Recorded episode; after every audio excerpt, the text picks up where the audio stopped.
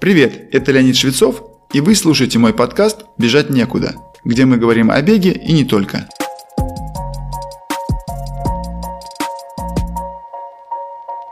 Очень часто у бегунов, живущих в средней полосе, возникает вопрос, где же лучше бегать, особенно в такие неприятные сезоны, как осень, зима, ну и первая половина весны.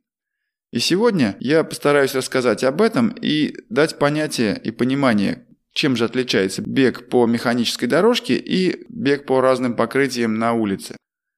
Ответ на сегодняшний вопрос не так уж очевиден, как кажется на первый взгляд. И я постараюсь донести свой взгляд, и могу сказать, что он основан на том, как я бегал сам, то есть на моем собственном опыте бегуна, а также тренера и врача. Первое – это естественные природные покрытия и естественная окружающая среда.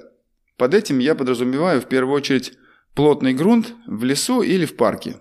Ну или другая вариация этого такое же покрытие, только по полю или по лугу, то есть по открытому пространству.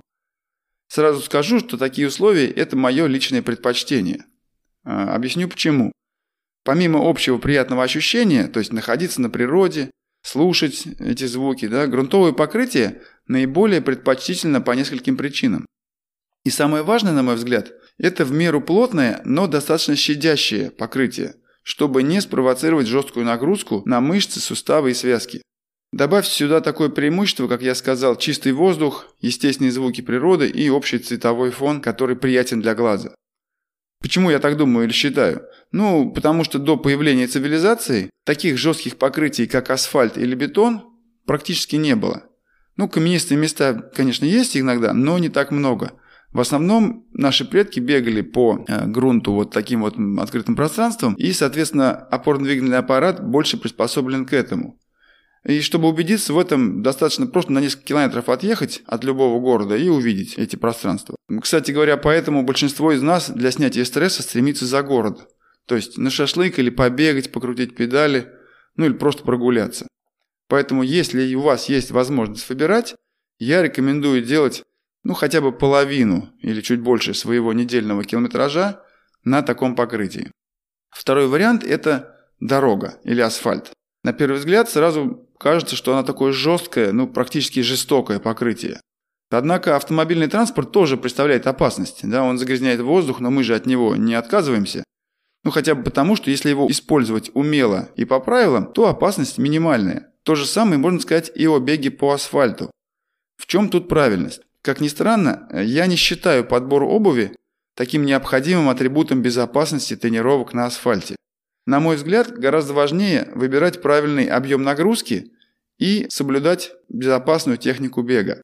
Более того, если бежать с правильной техникой, шанс травмироваться намного меньше, чем если бегать с неправильной техникой, но по мягкой поверхности, такой как песок или трава. Я э, особенности их раскрою чуть позже, а сейчас просто добавлю несколько аргументов в пользу бега по асфальту. Они же являются и плюсами. Ну хотя бы потому, что многие бегуны просто не имеют возможности тренироваться в лесу или парке. Первое. Асфальт – это, как правило, ровное и чистое покрытие. Это позволяет нам бегать и в холодную сырую погоду, а также в темное время суток на улицах, набережных и даже парковых аллеях есть освещение, что позволяет бегать и в темное время суток, особенно зимой. Там, если взять полосу Санкт-Петербурга или Мурманска, да, вот этих всех э, северных широт, то там освещение, как правило, есть. А, более того, асфальтированные участки гораздо лучше расчищены, поэтому вы можете назвать э, все преимущества сами. Третий вариант – это стадион или легкоатлетический манеж. Почему я их объединяю в одну категорию? Ну, потому что имеется синтетическое покрытие, которое разработано для, именно для бега.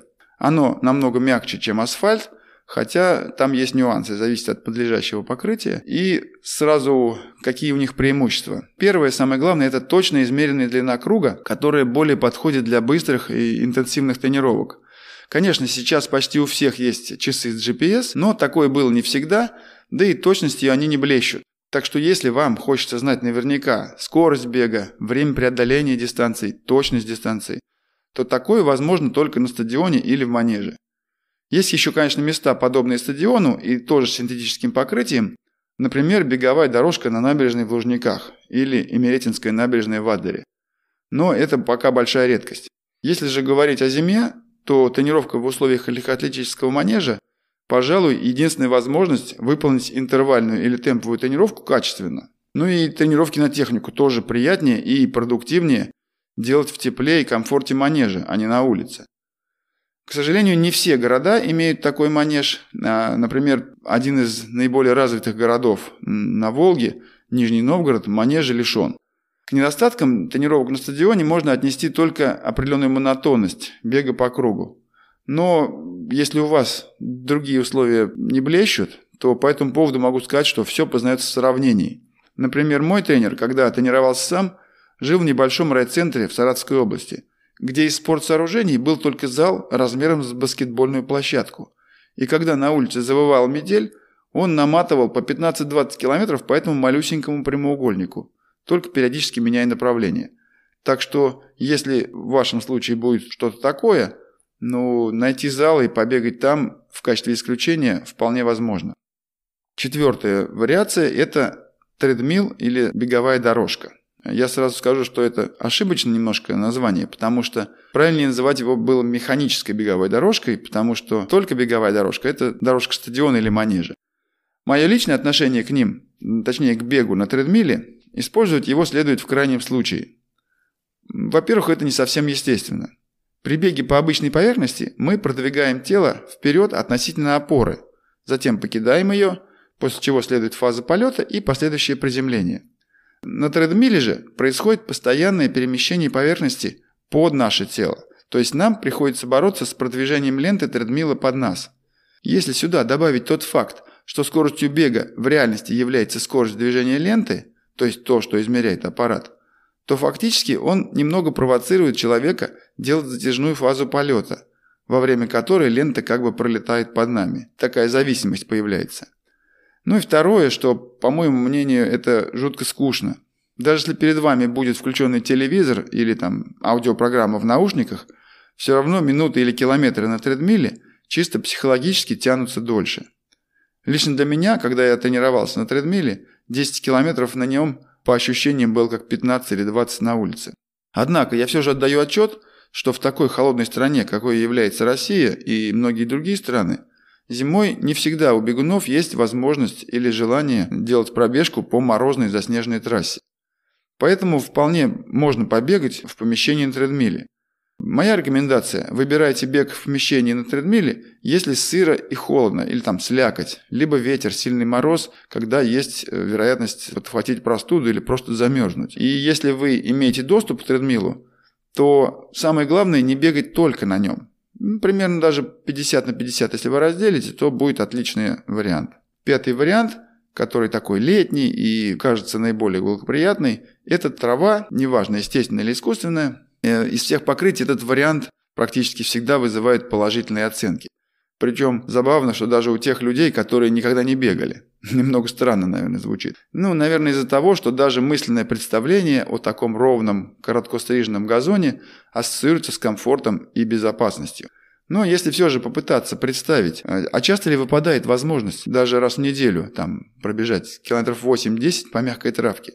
Ну, я бы сказал, что это теория. Где такое существует? Ну, в лондонском гайд-парке или гольф-поле в Нахабино или там в Майами. Если вы думаете, что вам разрешат побегать по кромке ухоженного футбольного поля, то вы ошибаетесь. Да, конечно, могут попадаться отдельные участки в парках или подобных местах, но так, чтобы это было в большом количестве, ну, точно не массовое явление. А, но если даже представить, что такое возможно, то я бы рекомендовал бегать по траве, ну, что это допустимо, но в небольшом количестве – то есть именно допустимо. Дело в том, что наши мышцы, связки и сухожилия адаптируются к той поверхности, по которой мы бежим.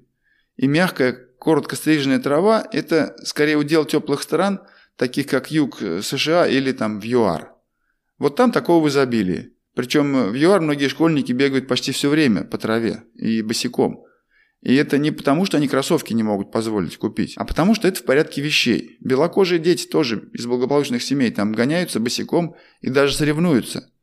В качестве примера могу привести такую бегунью по имени Зола Бат, которая была чемпионкой мира по кроссу, ну, правда, в начале 80-х, но она выиграла чемпионат мира по кроссу босиком. То есть и она белая бегунья, это не из Кении, не из Эфиопии.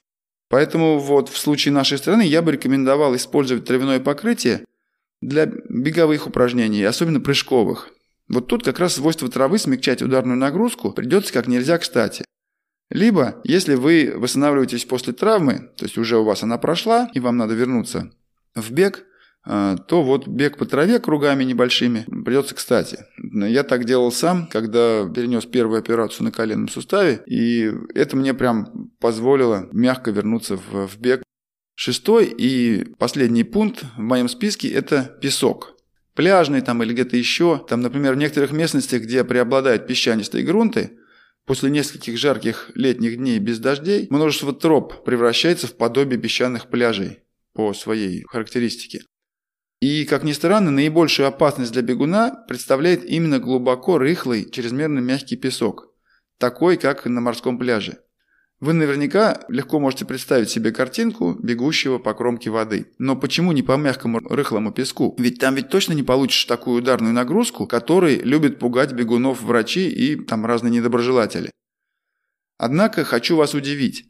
Шанс получить травму от бега по рыхлому песку выше, чем от бега по асфальту. И объяснение тут простое. Но оно требует небольшого усилия мысли. Дело в том, что такие ткани человека, как сухожилия и связки, обладают упругостью на растяжение. По сути, это аналоги резиновых жгутов круглого или плоского сечения. Они способны запасать энергию растяжения при загрузке и высвобождать ее после снятия нагрузки. Не буду сейчас вдаваться в тонкости описания биомеханики бегового шага, но просто прошу поверить, что эти явления и процессы используются человеческим телом во время бега. А уж животные специалисты в беге вообще преуспели в этом. Кстати, у мышц тоже такая способность есть, но они как раз используются нами для производства механического движения. И все эти свойства а, полноценно используются при определенных условиях. Главное – это время, которое проводит стопа на опоре – в реальности его можно выразить в виде каденса или частоты шагов. То есть у каждой структуры, особенно эластичной, есть своя резонансная частота. Попробуйте вспомнить школьную физику. Если нагружать ткани человека соответственно этой частоте, то бег будет наиболее физиологичным, а продвижение вперед – наиболее продуктивным. Если же не попадать в такт, то для продвижения вперед будет использоваться чисто мышечная сила без всякой энергии растяжения – Представьте свой бег по грунту или асфальту, а потом по рыхлому песку. Теперь задумайтесь, когда вы будете прикладывать более высокие усилия. И это без учета скорости, просто при идентичной интенсивности, измеряемой в частоте сердечных сокращений. Это однозначно бег по песку. Он тяжелее для мышц. А мышцы прикрепляются к костям через сухожилия. Если мышечные усилия выше, и при этом время воздействия дольше, то есть фаза опоры дольше – то и растягивающее воздействие на сухожилие будет намного выше. То есть фактически при каждом шаге растягивающее воздействие на сухожилие будет больше или длительнее. Отсюда вероятность воспаления повышается. Добавьте сюда нестабильность самой опоры. Как повернешь стопу в момент перед приземлением, так она и встанет, внутрь или наружу. Из своего опыта вот такую расскажу историю, что в детстве, в летний период, тренер нам раз в неделю устраивал тренировки на пляже. Помню, как мы бегали, прыгали, там футбол гоняли на самом рыхлом песке. Мы представляли, как мы становимся сильнее, выносливее, как бегуны. Но я также помню, как мои мышцы и сухожилия буквально горели, особенно голеностопные суставы и сухожилия вокруг них. Благо мы были детьми, у нас небольшая масса тела, и мы быстро восстанавливались. После всего сказанного а, возникает вопрос, а стоит ли вообще использовать бег по песку в своем тренировочном арсенале? Ну, конечно, вполне можно, только очень дозированно. Я бы выделил время 10-15, максимум 20 минут бега по такому покрытию. Оно уже даст достаточную нагрузку для развития и при этом не перегрузит ваши связки и сухожилия. А что насчет бега по плотному песку, как раз вдоль кромки воды, которую я только что упомянул? Да запросто. Если вы поехали в Турцию или какое-нибудь подобное место, и там особо бегать негде, кроме асфальтовых троп на гольф-площадке, то бегайте по этой кромке, но учитывайте боковой наклон. Вместо того, чтобы бежать полчаса в одну и потом полчаса в обратную сторону, лучше чередовать э, направление, то есть менять его каждые 5-6 минут. Так вы не перегрузите боковые связки голеностопных и коленных суставов. Подведем итог. Можно выделить 6 основных видов покрытий – естественных и искусственных. Нельзя однозначно сказать, что есть неоспоримые преимущества какого-то одного. Я рекомендую вам оценить доступность всех видов покрытия в вашей местности и спланировать свои тренировки соответственно. Если сочетать бег по разным покрытиям, то развитие опорно-двигательного аппарата будет наиболее благоприятным, а нагрузка будет переноситься легче. С вами был Леонид Швецов и подкаст «Бежать некуда». Буду рад вашей обратной связи. Делитесь своими мыслями по теме сегодняшнего выпуска, задавайте вопросы и предлагайте темы для следующих. Вы можете написать на почту, указанную в описании, либо найти меня в Инстаграм.